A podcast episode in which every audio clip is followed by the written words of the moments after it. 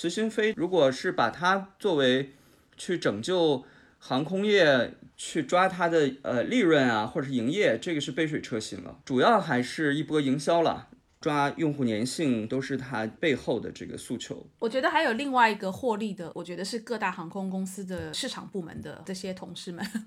我这个随心飞，第一个上了微博的热搜，第二个在百度的排行榜上面能够排到多少名？嗯，还成为了这个备忘录的话题。对的。你好，我是 Bessy 李倩玲，目前身份是一位投资人。过去三十年，我的职业生涯跨越海峡两岸。几乎都在和广告行销行业打交道。我把自己的商业观察和思考记录下来，通过这本备忘录分享给大家。同时，欢迎你关注我们播客节目的微信公众号“备忘录加加减符号的加”，期待与未曾谋面的你有更多的交流，一起走进每一个正在发生的商业现场，探索有趣的故事。大家好，我是栋哥，欢迎收听本期的备忘录。今天节目呢，还是由我和 Bessy 一起为大家主持。Bessy 你好，Hello，栋哥好，Hello，大家好。另外呢，我们今天还请到了一位新朋友，他在媒体行业呢工作多年，之前呢也有丰富的航空业的服务经验，对接过很多航空业的商务案例。同时呢，他也是一位旅游达人。Robert，Robert 你好，Hello，Hello，Bessy，东哥好，大家好啊，我是 Robert，叫李洪刚。我们请到 Robert 参加本期节目呢，相信大家或多或少也猜到了，今天我们的话题呢和旅游。或者说和航空有一定的关系。那我们今天的话题呢，就是关于这个随心飞。前几年有一句话，可能大家还有印象啊，世界那么大，我想去看看。但是今年呢，由于疫情的影响，出国游可能有点难，所以不少人把这个目光呢都放到了国内。于是呢，六月以来呢，也不少航空公司也推出了类似随心飞的这样一个产品啊。首先问一下两位啊，就是。是怎么关注到随心飞这个产品呢？今年我想，因为疫情的关系，很难不留意到航空业，或者是个所有跟旅游相关的行业。航空业其实今年首当其冲最严重，所以呢，我呃，不管是当时是滞留英国，然后回到国内等等的，我就一直在关注航空业的这个这个整个的发展嘛。所以当时六幺八，我记得是东航先率先推出这个随心飞的时候，我的第一个反应就是，哎呀，国外的这些呃其他国家的航空公司要羡慕死中国的航空公司了，因为呢，我们有庞大的人口基数，我们十四亿的人，我们国内的旅游可能就可以撑起来，就是说恢复这个旅游行业的这个需求。国外的航国际航空，比如说我们亚洲的新航啊，然后即使大一点的国家，他们有可能也没有这么庞大的，就是说愿意消费的、有消费力的这个族群。那当然，你说像欧洲有很多的欧洲的航班是是他们可以这样做，但是我我没有看到随心飞，反而是就是说是那种用降价的方式。但是欧洲大陆的问题就是，它非常多的国家是已经关封闭这个边境，所以它没有办法像比如说在国内我们是爱飞哪就飞哪的这么这么大的自由度。所以这是我第一个反应。那当然我没有我没有买这个产品，第一个是因为我也抢不到，老实说。那第二个呢，就是我为什么手可能我觉得这个，因为他的他的一些的，就是说是用这个随心飞的一些的方式，可能跟我自己现在这，比如说，呃，如果我在国内的话，我的生活的习惯不太一样，就是我周末呢只想懒在家里，哪也不想去。所以我觉得这个感觉上比较适合，好像比较适合年轻人，就是说他愿意周末还是飞到各个不同的地方去看啊，等等。我们这种懒的老人，我就 想留在家里。所以我当时一来是想一想，因为我如果买了这个，到时候我能够用的次数有多少，然后再来就是我觉得可能我也抢不到了。所以这两个原因，所以我没有买，但是一直在观察这个产品。我知道那个 Robert 是买了这个产品，而且是一个可能用起来频度比较高的一个使用者啊。我想问一下，你是怎么一开始怎么关注到这个随心飞这个产品的？我是在就是六月中旬的时候，也是一个呃欧洲航空公司市场部的一个朋友，因为我和他是蛮好的朋友，就是聊起来了。他知道我呃周末呀或者是假期的时候，经常和和我太太出去到到各地去浪，然后他就说：“哎，那东航有随心飞呀，你你要不要买？”当时我听完之后就特别兴奋，然后。就六幺八晚上的时候，我就一直在抢。那天晚上就朋友圈都刷爆了，就很多人都在晒这个系统崩掉的截图。然后我实在挺不住了，我就睡了。后来我老婆她还是挺厉害的，她竟然凌晨的时候起来，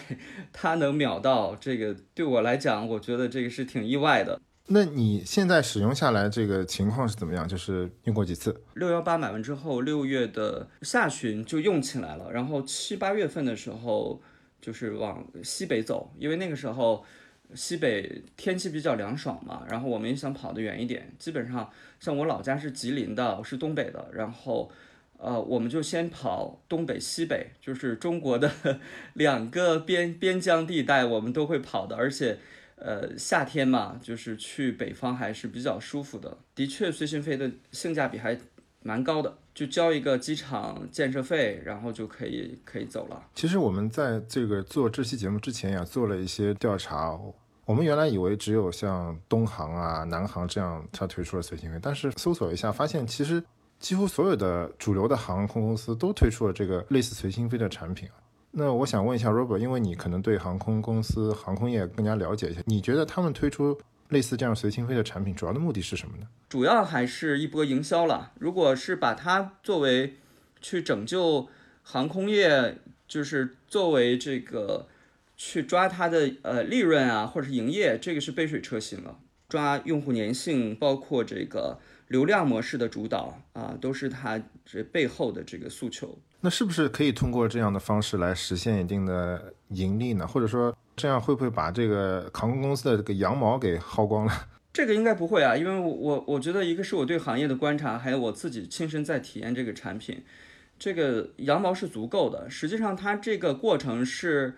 去库存，它空着也是空着。对，刚才正好 Robert 说到，这可能更像是一个这个营销行为，不知道这个 Betty 你怎么看？类似于这样的一个营销行为，它能带来什么样的一个效果呢？这个营销其实还蛮聪明的，就是如果你是航空公司，在今年的疫情，你不做这个随心飞的话，你跟消费者的这个接触的机会几乎就就被断掉了。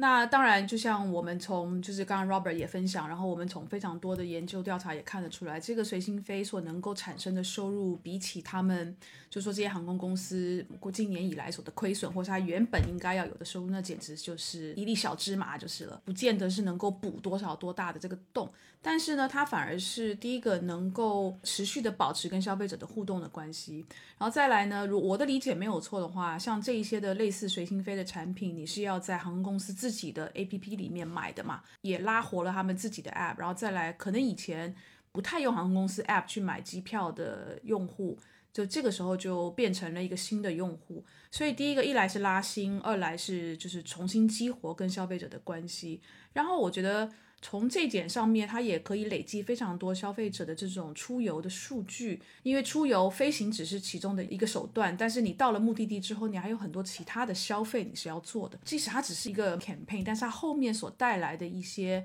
呃，不一定是直接收入的，呃，好处还挺多的。然后呢，我也我也在网上去了解了一下，其实目前全球大概有两万六千架的飞机，就是在各个地方飞。那今年以来呢，将近百分之六十六十四、六十五都是停飞的状态。其实飞机停飞并不是没有成本的，就说如果航空公司就是有飞机停停飞的状态，但是他希望这个飞机是哎随时，假设我明天有一趟飞行，我需要这架飞机去履行明天的这个飞行，他是要让这个飞机就是永远处于就是。随时可以起飞的状态，你知道这样的一个状态有非常多的程序手续要做，要维持这样的状态，每一台飞机的这个停飞成本是三万美金诶，所以飞机停下来，除非你把飞飞机停到像像我们说在亚洲有非常大的我们叫飞机坟场哦，叫澳大利亚，然后欧洲各个国家，美国，除非你是把飞机就是就是抛弃在飞机坟场，完完全全 shut down 了。那这样的话，你停在那边也要有成本，但是如果不是那样的状况，你的成本可能要更高。不无小补吧，就是反正停飞我也要花钱，那不如用一波这样的 campaign，我能够拿到一些其他的我们叫非收入型的这个这个利，就是利好，同时我还能够多多少少拉一点，拉一点点收入进来。我之前也研究过航空公司的它的成本啊，就是 Bessy 讲刚才它这个运维啊，包括停放的这个成本，呃，实际上航空公司的。大头的成本包括这个，主要的是飞机租赁，它都是通过这个金融租赁的形式，就像我们买房买车也要这个首付啊、贷款啊，是一个金融产品。然后包括飞机的这个设备养护维修，还有机场的这个使用啊，机场它是阵地方嘛，你停停我这儿，你就要给我钱。再包括航司的这个它的人员呀，包括 IT 啊各种系统的维护啊，所以它的成本构成呃是非常多的。如果只是靠随心飞，对它整个的 cost 的成本来讲是真是杯水车薪。但是刚才 b e s s 讲那点就是营销，我很有感触。我不知道大家有没有印象，还记得大概是一五年前后吧，就是国内有一家这个媒体搞了一个策划的一个事件营销，叫“逃离北上广”啊，那个时候还是蛮火的。但我觉得就是今年搞这个随心飞啊，它这个社会的共情能力。会更强，因为当年说这个逃离北上广，给你一个你不知道去哪儿，然后抽不抽到，它还是没有那么阳光普照。但是今年相对来讲，随心飞要比它这个叫产品可获得性更高了。Robert，你也在一个这个所谓的随心飞用户的一个大群里面啊，包括你或者你身边的朋友，主要是哪个人群在用这个随心飞呢？这个我我们是做过一个小的调研哈，当然不是这个最准确的一个。人群的构成，我想最准确的一定还是在东航的这个大数据啊，因为 他自己的 data 他没有公开，我们都不知道。但是我们做一个小范围，能看到其实主要的用户是几类人吧，就是我我们没有年龄歧视哈，就是没有年龄的这个这个差别的，就是。主要还是呃，Robert 这句话是说给我听的，对吧？不好意思，没有没有。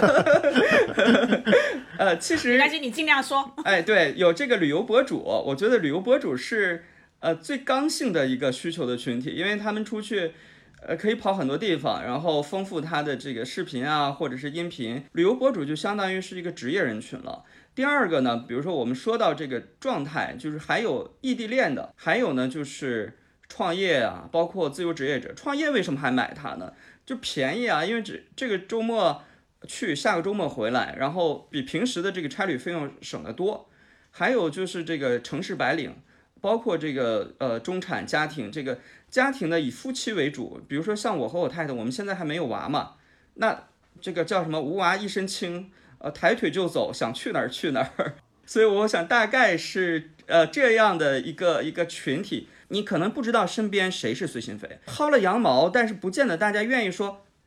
不愿我 Robert 我说，哎，我我是随心飞，我我见谁和谁讲，不会这样的。我觉得人是有这个虚荣心作祟。刚才听东哥说你是一个随心飞的大群里面的人，这个这个大群在干嘛呢？这个大群里面是讲什么？大家随心飞的经验分享吗？它是一个社群，这个大群完全是民间的，就是拿到这个随心飞的。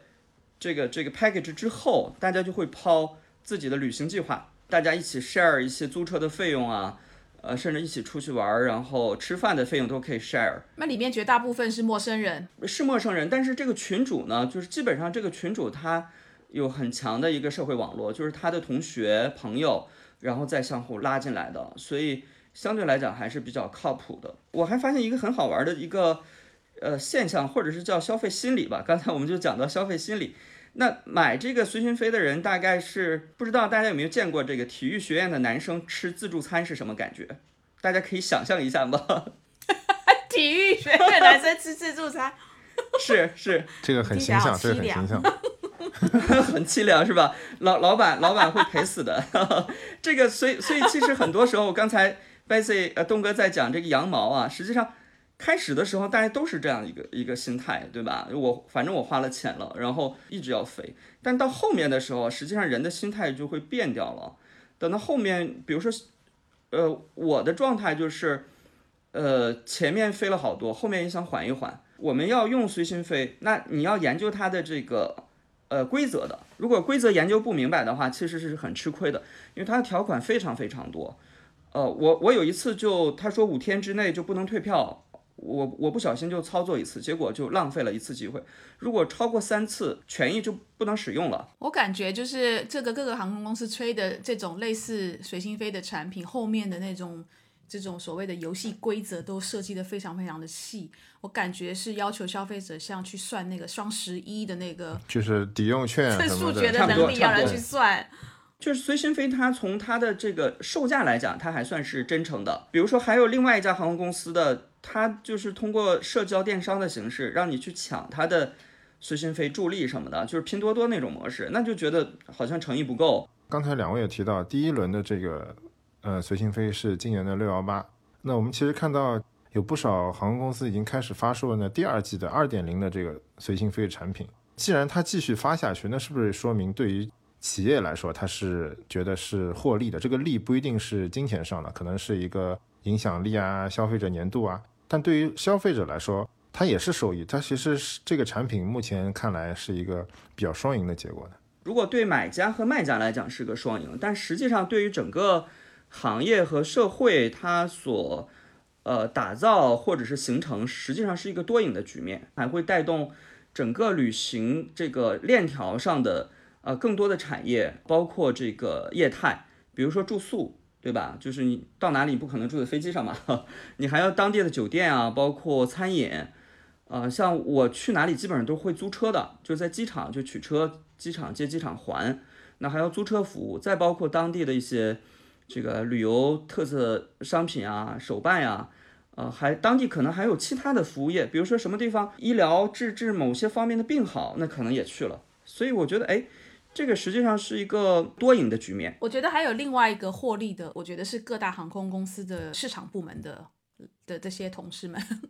因为你想想看啊，就是说我都可以，我都可以想象他们市场部的人在对他在他们大老大老板在做这个复盘报告的时候。都会讲说啊，我们这个比如说以东航的市场部，他可能说我这个随心飞第一个上了微博的热搜，第二个在百度的排行榜上面能够排到多少名，然后我们的消费者帮我们免费的做了二次、三次、n 次的传播啊，然后由此又带动了整个的行业，还成为了这个备忘录的话题。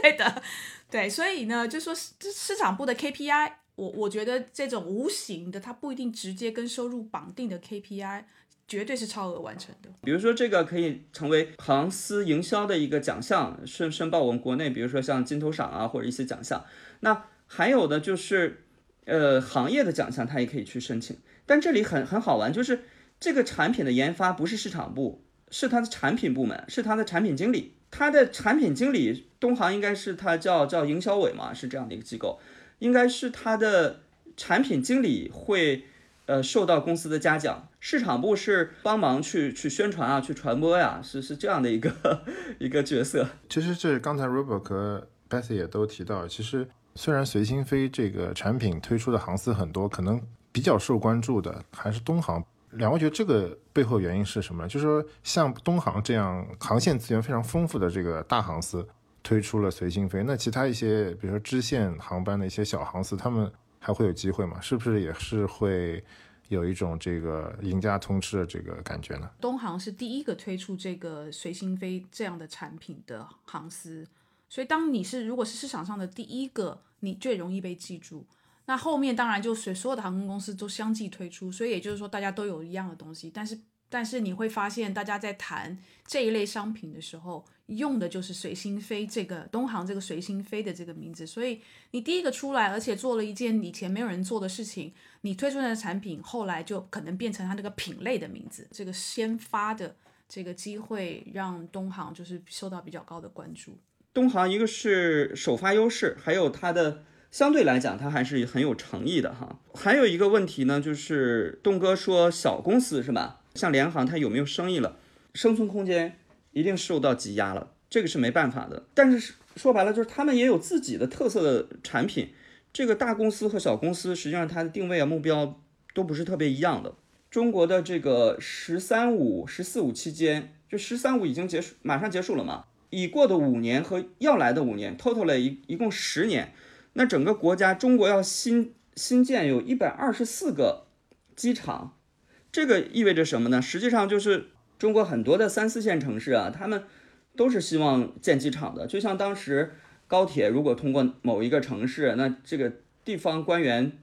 都特别开心，当地老百姓很开心，对吧？它整个空间时间都被压缩了，所以它有这么多机场出来，实际上整个中国构建的是一套立体的，包括高铁啊、航空网络立体的一个一个交通网络。这么多机场出来，一定就配合着航线。那整个这个国东南三大航空公司它是吃不下来的，而且很多小航线，大的航司也是不屑的，他也觉得没必要，所以实际上还是给一些联航小的航空公司有这个错位啊，然后空余的市场，所以他们的机会还是有的。小航司或许可以围绕着比如说主题出游的这件事情来去做一些设计。比如说几年前，呃，台湾地区的那个长荣航空，它就做了那个 Hello Kitty 的，整个飞机里面布布满了所有跟 Hello Kitty 有关的元素啊，不只是不只是说它的机身本身外面画上了 Hello Kitty 的图像，它在里面机飞机的里面，比如说洗手间里面有很多的用品，上面也有 Hello Kitty，然后它的餐餐具，尤其给小朋友的餐具上面也是布满了 Hello Kitty 的元素。所以或许小航司是可以有一些主题，那这个主题其实可能就可以跟就是说一些品牌来去做合作，在某一个季节，某某一个大的品牌，它可能要推出一个全新的产品，然后呢就可以跟他们去谈这种就是比较深度的合作。所以我觉得小航司或许在这种合作跨业的这种异业的结合上面，或许有大航司没有的一些的。弹性啊，空间啊，灵活度啊，等等的。但是就是如果你是还你还是用跟大航司一模一样的打法，就要想要去跟大航司就去对抗，或者是夹缝中求生存，我我觉得会比较难。从呃旅客来讲，他如果到到一个小地方，比如说国内三四线的城市，他还是很想体验一下不同的不同的这个航线，或者是这个航司的。我印象很深，就是我在几年前我忘记了我。我堂妹结婚，然后这个妹夫是贵州毕节人，然后我和我太太我们就从贵阳坐一个非常小的只有四十个人的小飞机上了天之后，就是一直在抖动啊，这个 觉得特别难忘的体验。但是它它很优惠了，就是本身它也不贵，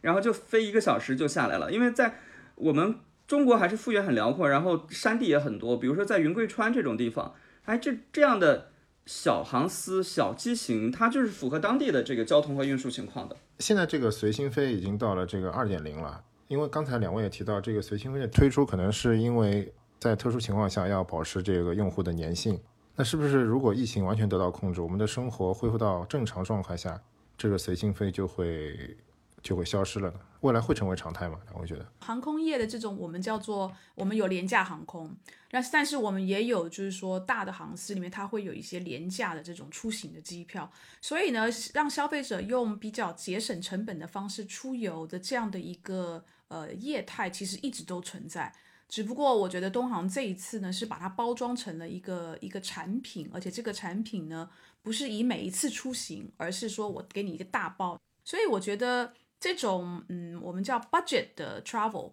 我我我觉得它将来其实是会一直存在的，只不过这个形态或许它会它会做一些改变。我是觉得随心飞或许将来可能会有三点零、四点零，但是它这个三点零、四点零的产品本身的设计啊、包装啊等等的，会跟跟现在这个版本的或许会有一些出入。这个产品推出，一个是在特定的。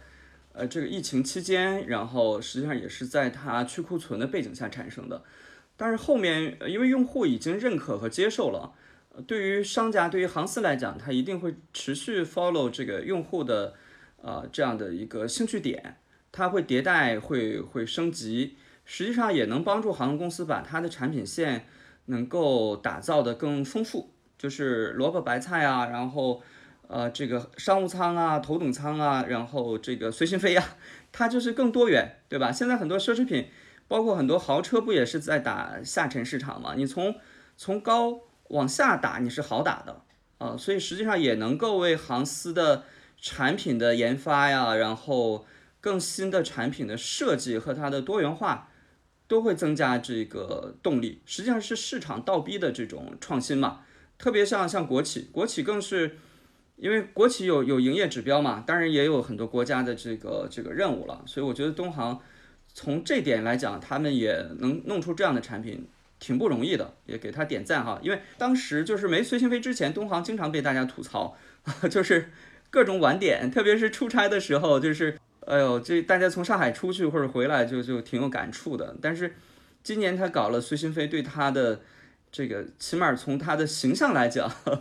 就扳回了一局，是吧？或者大家就就忘了他之前 这个晚点的事儿了。因为我们刚刚前面讲，他们透过这个随心飞这样，现在是前后两波的操作，它其实收集了非常多用户的直接的用户的数据，所以也取决于他们他们怎么用这些数据。如果他们懂得，比如说开始在在后面有一些非常好的数据的沉淀、累积、分析，他可以从这些数据上面帮助他，他未来的随心飞的三点零、四点零应该怎么设计，才能够更能够呼应消费者的需求。但是如果他们透过这两波以及未来的操作累积的数据，他并没有把它用起来，那我觉得这个有有点可惜了。刚才也聊了很多，这个随心飞的产品其实目前看下来还是蛮成功的啊。因为这个疫情影响，酒店可能受到冲击也比较大，有一些旅游景点可能受冲击也比较大。会会不会有一些，比如说叫我们给它取个名字叫随心住、随心玩？之前说餐饮这个影响比较大，我们随随心吃，会不会有有这样的产品？那他们现在没有推出这样的产品，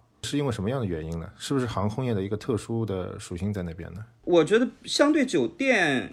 呃来讲的话，航空公司是可以搞的。酒店为什么不能搞，或者它搞不成？我觉得这个。原因主要是因为我们知道中国的酒店，包括全球的酒店，它实际上如果是品牌酒店，它都是管理公司模式，就是你看上去像像洲际啊，像万豪，他们的酒店网络非常庞大，包括中国本土的华住啊，这个他们体量非常大，但实际上它的这个酒店管理公司和业主是分开的，比如说我们上海的锦江或者上海的九世啊，有很多是国有的资产。他就是请或者地产开发商，他就把这个酒店吸引过来。但实际上，比如说绿地吧，绿地是是 owner，这个万豪不是 owner。那如果搞促销，搞这个随心住，绿地对万豪的整个的经营和业绩利润是有要求的。万豪想搞绿地，不见得配合他呀。那可能在全国有多少个像绿地，呃，国企的或者民企的物业方，不不可能让他乱搞，对吧？他们就认为你乱搞，你怎么把我东西怎么倾销卖的这么便宜啊？他不会干的。在疫情还没有发生之前，其实你去看很多的国际的，就是连锁的这种酒店的集团，他们可能没有这种所谓的随心住的类这样的产品，但是他们有类似的是什么？就是他们都有那个累积点数嘛，里程。那他们会有的产品是说，消费者你可以，呃，除了你就是每一次入住你去就是赚这个里程之外，你是其其实也是可以用一个相当优惠的呃折扣的价格。去买这个里程，来来去累放到你的账户里面。那你在我只要是在我这个酒店集团所覆盖的全球范围之内的集团里面的酒店，你的这个里程点数都可以随时随地的能够用在你的，比如说升舱的上面啊，就是你的房子房间的这个升等，或者是说我今天要呃我的我的点数够了，我今天是可以到呃比如说巴厘岛。去住三个晚上，完全都是免费的。他们其实之前是有这一种的网络型的，还是属于 loyalty pro program 嘛，就是你的你的里程的这个 program。所以它这个里程 program 的这种实施的方式跟手段，还有消费者可以怎么用这个里程的手段，其实是跟随心飞的这很类似的。但是就是说，它它没有像随心飞是我我花一个钱，我可以到处住。但是你的账号里面只要累积够足够点数，你是随时可以用在任何它覆盖网络里面的任何一家酒店的，只要是就是会员的福利的这个里面。我发现，比如说酒店行业啊，就是这次疫情把很多问题都会加速，或者是矛盾加速。因为我有身边有几个律师朋友，呃，在和他们聊，他们就是说。疫情这段，他们接触的，就是酒店和物业方的这个纠纷是特别多的。国企的物业他就会，呃，给到酒店免租两个月，但是民企的就不会免呀。民企业老板说，那我的物业我也有银行贷款，我为什么给你免？那这个里面就是免不免，免多少，包括付款账期，就是非常的这个扯。然后，所以就很多官司啊。你说，比如说酒店行业还有这种官司，他怎么搞随心飞？另外一个。刚才我们聊到，比如说像像飞猪，它是平台啊，像 Ctrip 这种，它平台它很难搞，因为平台像这次东航就是在自己的 App 上面去搞了。平台说白了就是收过路费的，过往的航司和酒店都会和平台打打仗，就会讲，哎，你给我的这个叫我交的这个过路费太多了，哦，所以平台也更不可能去搞随行。最新的统计数据显示啊，这个今年九月份全国民航的这个旅客运输量已经恢复到去年同期的百分之八十七点五了，离完全恢复也不是很远了。那两位觉得，随着疫情的往好的方向发展，最终会给这个航空业带来怎么样的这个洗牌呢？看国外的观察是说，因为现在他们还是很痛苦嘛，所以国外的观察是说，航空业很可能会带来呃整病。好，然后有的真的是没有办法创创新的航空公司呢，真的到最后就是消失不见。然后还有一些就是它的航线比较广，只不过它它缺乏这个呃自救的能力的时候，可能会被大的航空公司给并购。因为现在其实是并购最好的时间，因为价格可以有非常大的这个谈判的空间嘛。但是我觉我的感觉是国内好像没有这样的氛围，因为我觉得我们现在已经好像生活恢复到正常了。所以我不是我我不确定，就是说，呃，后疫情时代我们在国内的这个航空业是不是真的会有一些大的洗牌的动作，或者是说大的变革？我不晓得 Robert 呃怎么怎么看这件事情。我上周在北京出差，也是见呃就是北美一家大的航空公司的市场部的负责人，和他去聊。他们就很惨，他们现在裁员裁得非常厉害，即将退休的这种不敢动哈，然后就是年轻的刚入职的和工资高的，这个先把这些干掉，要节省成本的。所以实际上他讲就是他们公司会变成小公司了，就是比如说原来飞呃北京到纽约或者上海到到旧金山的这种航线，好的航线都保留，其他的像国内的二线城市或者是地方补贴出来这些航线全全都会砍掉。呃，所以的确从国际来讲，这个航空业因为呃欧美的疫情还是不是那么稳定和乐观嘛，所以国际像 Bessy 讲的会完成一个兼并啊重组，会完成这样的收购。在这个资本层面，它会完成这个重组和收购；在技术层面，实际上航司在运营和管理上，它一定会加大这个数字的包括科技的这种投入。就说白了，要减少人员来控制成本，就是数字化在现在来看。它还是一个有效控制成本的手段。航空业，比如说将来能不能像像海底捞现在也用机器人去送餐了嘛，对吧？将来在飞机上会不会有这样的机器人把这个餐水送到我们身边呢？这个技术上很容易搞定的。第三个层面哈，就是我想市场层面就是，呃，大公司它一定会更稳定，因为它的这个航空网络，包括国家的这种政策、资金的支持。啊，资本的支持都会倾向于大公司，所以大公司我我的判断是稳定的。国内小公司它一定会打造自己的这个呃专业的或者是有特色的线路，所以我们没办法说这个完全是国内和国际是两盘棋。实际上，我们国家现在也在讲这个国际国内双循环。国际的疫情不稳定，国际的航空业没有呃修复、没有重启、没有恢复，我们国内也也不容易啊。也也非常不容易，呃，所以在这个背景下，我们当然是期盼这个疫情能更早能够过去。但是，嗯，现在看了很多数据，包括一些科学家的一些观点、医学专家的观点，国际航空业的恢复也要到二零二四年了。那我们国内可能要到到明年，到二零二一年。所以国内可能相对来讲要要乐观。所以从长远来讲，我觉得这个航空业。嗯，会经历洗牌和和痛苦，哎，但说不定疫情结束之后，会有更新的、更高性价比的这个产品和服务体验出来。原来过去的，呃，可能一些用不上的一些一些东西，可能就没有了，反而更接地气。我是希望今年这个疫情能够让几个，就是说，呃，其他国家的所谓这种比较大型的，呃，航空公司，真的有一个彻底的，怎么讲，叫做。呃，改头换面的一个改变。你说像，我们就举一个例子来讲好了，像美国的这个四大航空，就是美联航啊、呃美航啊、达美啊、西南啊等等的，尤其是就是更更大的两家哦。如果你有以前你经常去飞美国，你就会发现，第一个他们上面那个空姐哦，真的是。呃，我都觉得我应该站起来让座给他坐。我们也其实看非常多的报告，会知道，这样以美国啦，或者是欧洲这边很多的航空业，它的这个制度是相当的老旧，然后非常的不，我们讲不讲，就是说不不 user friendly。那所以这一次我们就希望这个疫情真的能够把他们像我们前面讲的逼到那个必须要改的角落。可是我我们现在看到这些不管是欧洲也好，或是美国也好的这些航空业啊，当疫情发生，就他们第一个就是先去向他们的政府求救。所以呢，就要政府去做补助。疫情发生以后，美国政府就给他们的那个航空业批准了两百五十亿美元的援助，再加上两百五十亿的贷款担保。我刚刚讲到的这四大航空公司的总收入呢，大概是在一千五百八十四亿。所以两百五加上两百五，一共五百亿的救助方案，其实对他们来讲是有帮助的。所以看上去是先跟政府哭穷啦，政府就伸出援手帮助他们渡过难关。但是我比较少见到他们有亮点的这种自救方案。那我说，像我们随心飞这样的产品，其实，在国外的航空公司，他们他们以前就经常有这种我们叫折扣的价格，或是低就是廉价的廉价出行的产品。这个以前就有，不一定是随心飞这样的一个设计，但它以前就有，尤其是专专门设计给年轻人的，就是随时都能够出行，因为就机票非常的便宜。像在比如说英国航空从伦敦出发，你到欧洲的很多的城市，有时候有的时候是一百一百块英镑之内